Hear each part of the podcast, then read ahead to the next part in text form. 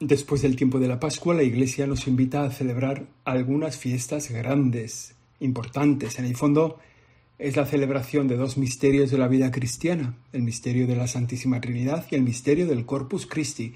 Entre esas dos fiestas estamos esta semana. Este domingo pasado fue la Santísima Trinidad, el domingo que viene es el misterio del Corpus Christi. Estos misterios son descritos, pero no son desvelados, y harían las delicias de Dan Brown o de Robert Landon y sostendrían muchas páginas de misterio de sus novelas. Pero la diferencia es que estos misterios no se refieren a la ficción, sino a la realidad, por eso se les escapan. Este es el Siempre Aprendiendo, el episodio 84, y hoy hablamos de dos misterios en la fe de la Iglesia, la Trinidad y el Corpus Christi.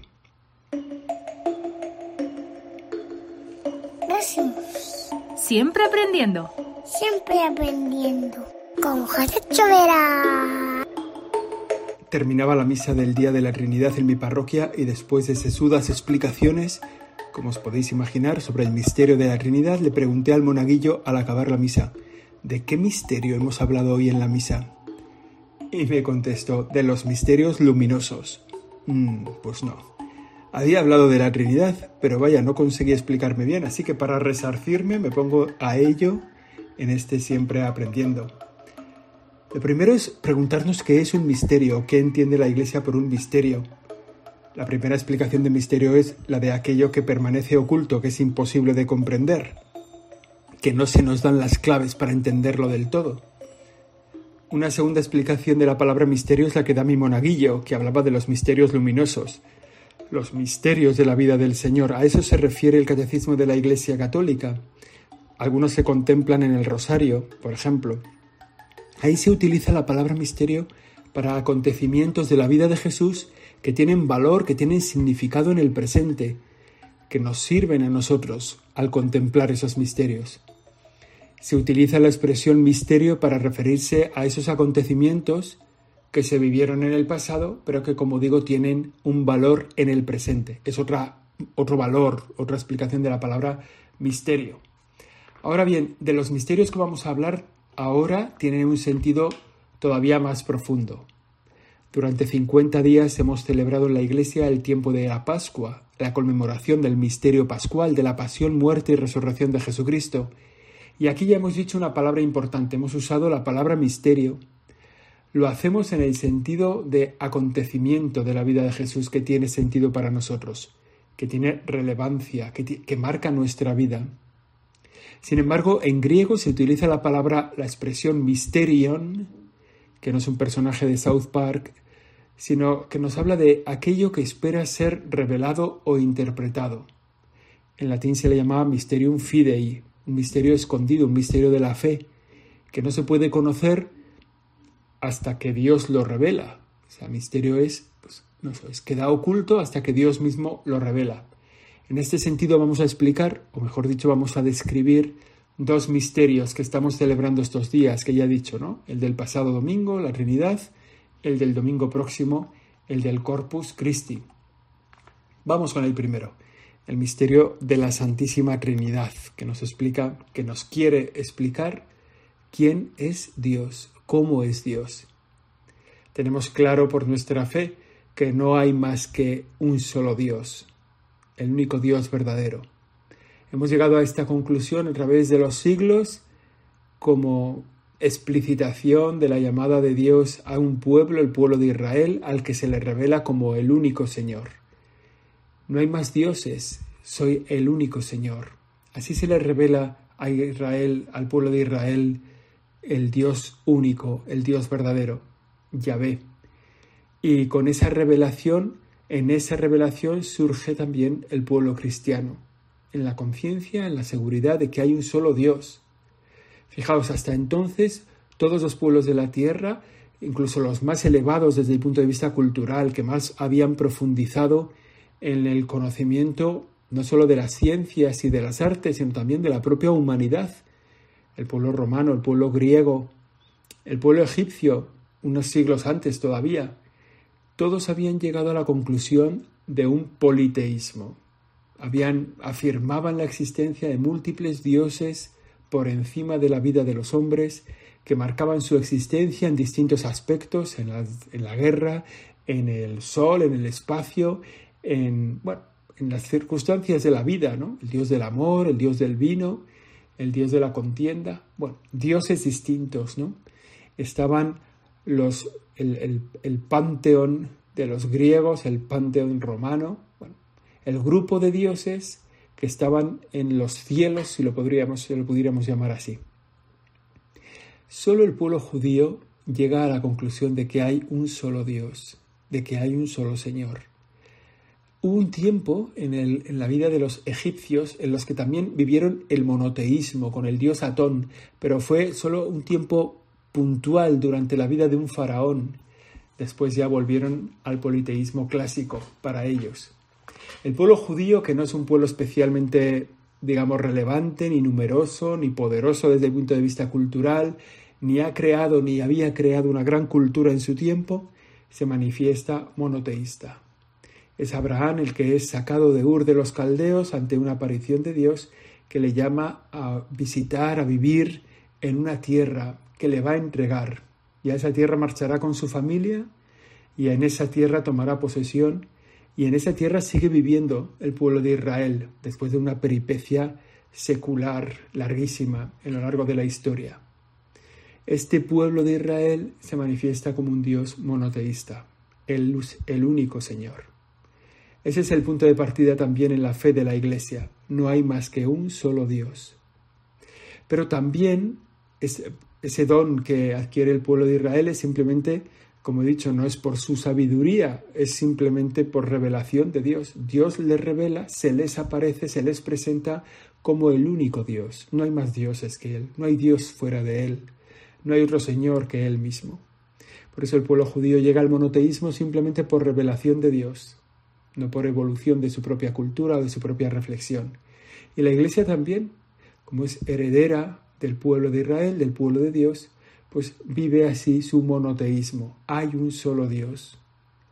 Ahora bien, la Iglesia, también por revelación, da un paso más en esa descripción de Dios y afirma, no hay más que un solo Dios, el Padre Todopoderoso, su Hijo único y el Espíritu Santo, la Santísima Trinidad. El único Dios es la Santísima Trinidad. Y ese es el misterio al que nos estamos refiriendo. La Santísima Trinidad es el misterio central de la fe de la Iglesia, es el misterio, más importante de la vida cristiana. Les decía precisamente en la celebración de la Eucaristía que seguramente todos hemos llegado ya al conocimiento de cuál es la fiesta más importante de los cristianos, la fiesta de la Pascua. Pues que ahora teníamos que llegar al conocimiento de cuál es el misterio más importante para los cristianos, el misterio de la Santísima Trinidad. Es el misterio de Dios en sí mismo es como la fuente de todos los otros misterios. Es la luz que los ilumina, dice el Catecismo de la Iglesia. Y es, pues, la enseñanza esencial dentro de la jerarquía de las verdades de la fe de la Iglesia. la enseñanza central es esta, el misterio de la Santísima Trinidad. Lo que se nos expresa en este misterio es como el Dios verdadero y único es Padre, es Hijo y es Espíritu Santo y ese Dios verdadero y único se revela a todos y les aparta del pecado y los reconcilia consigo mismo. Bueno, este es el punto, ¿no? Cómo Dios es uno y cómo Dios es trino. Es decir, en Él hay tres personas.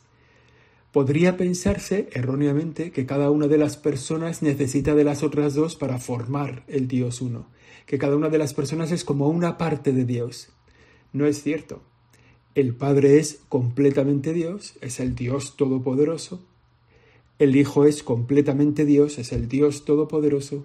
El Espíritu Santo es completamente Dios, es el Dios todopoderoso.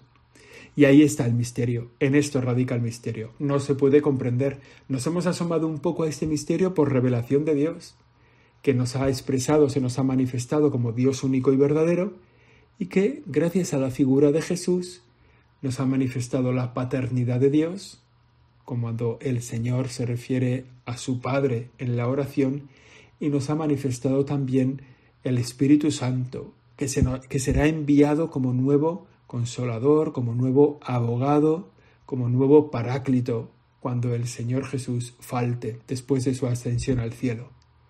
Por tanto, es Jesús el que nos revela la Trinidad de Dios. La intimidad de ser, del ser de Dios como una Trinidad santa. Eso es un misterio al que no podemos entrar. La, la, razón nos, se nos escapa. Incluso la fe de Israel tampoco conoció este misterio. La fe del pueblo de Dios, antes de la encarnación de Jesucristo, no conoció este misterio porque no conoció a Jesucristo, no reconoció a Jesús como el Mesías y no conoció el envío del Espíritu Santo.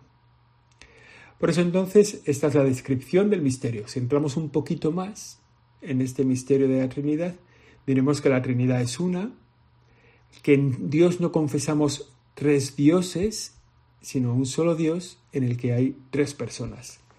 Una Trinidad que tiene cada una de esas tres personas la misma sustancia, o sea, la, sustancia divina. Yo puedo decir que yo tengo una sustancia humana, ¿no? Hay una esencia dentro de mí que con una forma distinta, pero tengo una sustancia humana. En Dios, la sustancia en el Padre, en el Hijo, su naturaleza es la naturaleza divina. No es que se repartan la divinidad, ¿eh? no es que cada uno tenga una partecita de la divinidad, sino que cada una de ellas es enteramente Dios. El Padre es lo mismo que es el Hijo, el Hijo lo mismo que es el Padre, y el Padre y el Hijo es lo mismo que el Espíritu Santo, es decir, un solo Dios por naturaleza. Entonces, ¿cuál es la diferencia que tienen entre ellos? Pues la única diferencia que hay en el Padre es su paternidad. Es decir, Él es el Dios único y verdadero en su paternidad. En el hijo la diferencia que hay es el ser hijo, la filiación. El padre no puede ser el hijo, ¿no? En eso está su diferencia. Y en el Espíritu Santo está el amor, ¿no? la relación amorosa del Padre y el Hijo. Digamos, en el Espíritu Santo está el Dios Todopoderoso y su diferencia con las otras dos divinas personas es el ser, el amor entre el Padre y el Hijo. O sea que las personas divinas son relativas unas a otras, o sea, mantienen la misma naturaleza, la naturaleza divina, pero en su ser personal está la relación de una con las otras dos. O sea, la distinción de la real de las personas entre sí reside en las relaciones que las refieren unas a las otras, ¿no? Ya que hemos dicho, el padre es eh, el padre es referido al hijo. La diferencia del padre es ser padre en relación al hijo. El Hijo lo es en relación al Padre. El Espíritu Santo lo es en relación a los otros dos, al amor que existe entre los otros dos. Sin embargo, fijaos una cosa muy importante. Cuando estas tres personas actúan en el tiempo, podemos decir que actúan las tres divinas personas. O sea, toda la presencia de Dios en el tiempo, lo que se llama la economía divina, es la obra común de las tres divinas personas. Bueno, vamos a terminar con este misterio, que, quede claro que no lo hemos explicado, que nos hemos asomado un poquito a él para ver cómo se describe y que seguramente si alguien lo ha conseguido entender, este misterio de la Santísima Trinidad, es que lo ha hecho mal, porque el misterio de la Santísima Trinidad no se puede entender. Pero bueno, en resumen, la fe católica, la fe de la Iglesia es esta. Nosotros veneramos, adoramos un Dios en la Trinidad y la Trinidad en la unidad. No confundimos las personas, no separamos las sustancias. Es, una es la persona del Padre, otra es la persona del Hijo, otra la del Espíritu Santo, pero entre ellos una es la divinidad, una la gloria que merecen que nosotros le demos. O sea que hasta aquí el misterio de la Santísima Trinidad que celebramos el pasado domingo, pero hablábamos también de que existe otro misterio que es el misterio del Corpus Christi, misterio de la Eucaristía. ¿Qué es el Corpus Christi? es la presencia de Jesucristo real, esencial, sustancial, profunda, completa, total, la presencia de Jesucristo en el pan y en el vino después de la consagración. La presencia de Jesucristo, el Señor, el Salvador, el que murió en la cruz, el que caminó por Galilea, el que predicó las bienaventuranzas, el que hizo los milagros, el mismo Jesucristo está realmente presente en el pan y en el vino de la Eucaristía después de la consagración. ¿Cuándo se produce ese misterio? ¿Cuándo se realiza ese misterio? ¿Cuándo se hace presente? En el momento en el que el sacerdote en la consagración pide al Padre que envíe su Espíritu Santo. Fijaos, ¿eh? ¿No? son esas palabras, envía Señor tu Espíritu Santo sobre este pan y este vino, de manera que sean para nosotros cuerpo y sangre de Jesucristo. Esas palabras que el sacerdote decimos en el momento de la consagración, con las manos extendidas sobre el pan y el vino, es el momento en que se produce la transformación, que se convierten por el poder del Espíritu Santo en el cuerpo y la sangre de Jesucristo. Y quienes toman parte en la Eucaristía eh, toman parte del cuerpo y de la sangre de Cristo. Es Cristo quien entra dentro de cada uno de nosotros. Ese es otro gran misterio de la fe de la Iglesia. ¿no? La fuerza de las palabras, fijaos, esto es rememora o remite a la última cena en la que el Señor, después de decir estas palabras, les invita a los apóstoles, haced esto en conmemoración mía. ¿No? Es como el momento en el que hace en la transformación y entonces les pide mantened este misterio, conservad este misterio. Y entonces Cristo dijo que ofrecía, que se ofrecía bajo la especie de pan, lo que se ofrece bajo la especie de pan es verdaderamente su cuerpo. Y esto se mantiene en la iglesia, lo que ofrece bajo la especie de vino es verdaderamente su sangre. Y esto es lo que la iglesia cree de una manera solemne, constante, que por la consagración del pan y del vino se hace la conversión de toda la sustancia del pan en la sustancia del cuerpo de Cristo y de toda la sustancia del vino en la sustancia de su sangre.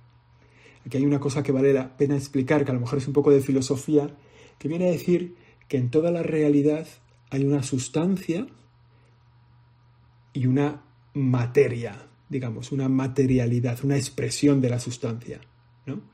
que tiene pues accidentes, ¿no? que podríamos decir, tiene color, tiene sabor, una sustancia coge una especie de materia, que es lo que es visible a los sentidos, que es su color, su forma, su sabor, si, si hace ruido, como el sonido, es lo que, lo que hace que esa materialidad sea reconocida por el ser humano. Entonces lo que viene a decir la fe de la Iglesia es que la materia del cuerpo del pan del pan eucarístico, la materia que se utiliza en la Eucaristía, sigue siendo pan, visiblemente mantiene su materia, pero la sustancia que la sostiene, la sustancia que está como dentro, es la sustancia del cuerpo de Cristo. Por eso formalmente sabe igual que si fuera pan, tiene el mismo color, la misma forma que tenía antes de la transformación, pero en su sustancia, en su esencia, es el cuerpo de Cristo. Y lo mismo ocurre con el vino. El vino lo tomas, y sabe igual antes y después de la consagración, solo que antes tiene la sustancia de vino y la materia de vino, y después de la consagración tiene la sustancia de la sangre de Cristo, pero la materia de vino, se mantiene la materia de vino. Y este misterio se llama precisamente por eso transustanciación. O sea, ha cambiado la sustancia, ha habido un tránsito, un cambio en la sustancia. La Iglesia le llama a este misterio el misterio de la transustanciación. El pan y el vino cambian su sustancia por la del cuerpo y la sangre de Jesucristo. La presencia de Jesucristo comienza precisamente en el momento de la consagración y dura todo el tiempo que subsisten, que están presentes las especies eucarísticas. Mientras hay vino, ahí está la sangre de Cristo, mientras hay pan, ahí está el cuerpo de Cristo. Por eso normalmente el vino se, se consume en la Eucaristía y no se conserva, porque el vino se conserva mal. Y lo que se conserva, lo que se guarda en el sagrario, es el cuerpo de Cristo en la forma de pan, porque eso se mantiene en el tiempo mucho mejor. Por eso se mantiene la especie eucarística que se conserva es el cuerpo de Cristo. Y en la fiesta del Corpus Christi, en la fiesta del cuerpo de Cristo, se hace visible la Eucaristía para la adoración de los fieles. Esto fue como un conocimiento que la Iglesia fue adquiriendo con el paso del tiempo, ¿no? la conciencia de que conservamos aquí al Señor para llevar la comunión a los enfermos, para llevar la comunión a los que no han podido participar de la Eucaristía, pero si aquí está el cuerpo de Cristo, aquí está Cristo mismo. Entonces empiezan a conservar el sagrario como un lugar para la adoración de Dios. Y después se hace visible esa presencia de Cristo en el altar, en un ostensorio, ¿no? en una custodia que llamamos ahora. Y después esa custodia hace una procesión. Eso es con el paso de los siglos, ¿no? Se van incorporando formas de devoción y de adoración a Jesucristo presente en la Eucaristía. Y todas estas formas de adoración componen, digamos, la fiesta, la grandísima fiesta de la Iglesia, la fiesta del Corpus Christi, donde en muchos sitios, en procesión por todo el pueblo, por toda la ciudad, se expone a Jesucristo en la forma de pan en la custodia, con su materia de pan, pero con sustancia de Cristo. Ese Cristo es el que nosotros adoramos, es el Cristo ante el que nosotros nos arrodillamos, es el Cristo que sostiene la vida de la Iglesia en el tiempo. Bueno, esto ha sido un poco explicación de estos dos misterios de la vida de la Iglesia, el que celebrábamos la semana pasada, el que celebraremos la semana próxima, que sostienen nuestra fe. Jesucristo, perdón, Jesucristo presente en la Eucaristía, realmente presente el Dios Todopoderoso en el pan y en el vino de la misa, después de la consagración, y el misterio de la Trinidad, el Dios único y verdadero, que vive en tres personas, cada una de las cuales es el Dios único y verdadero. Aquí terminamos. Esto ha sido el Siempre Aprendiendo. Ha sido el episodio número 84. La semana que viene volveremos solo si Dios quiere. Gracias. Siempre aprendiendo. Siempre aprendiendo. Con José Chovera.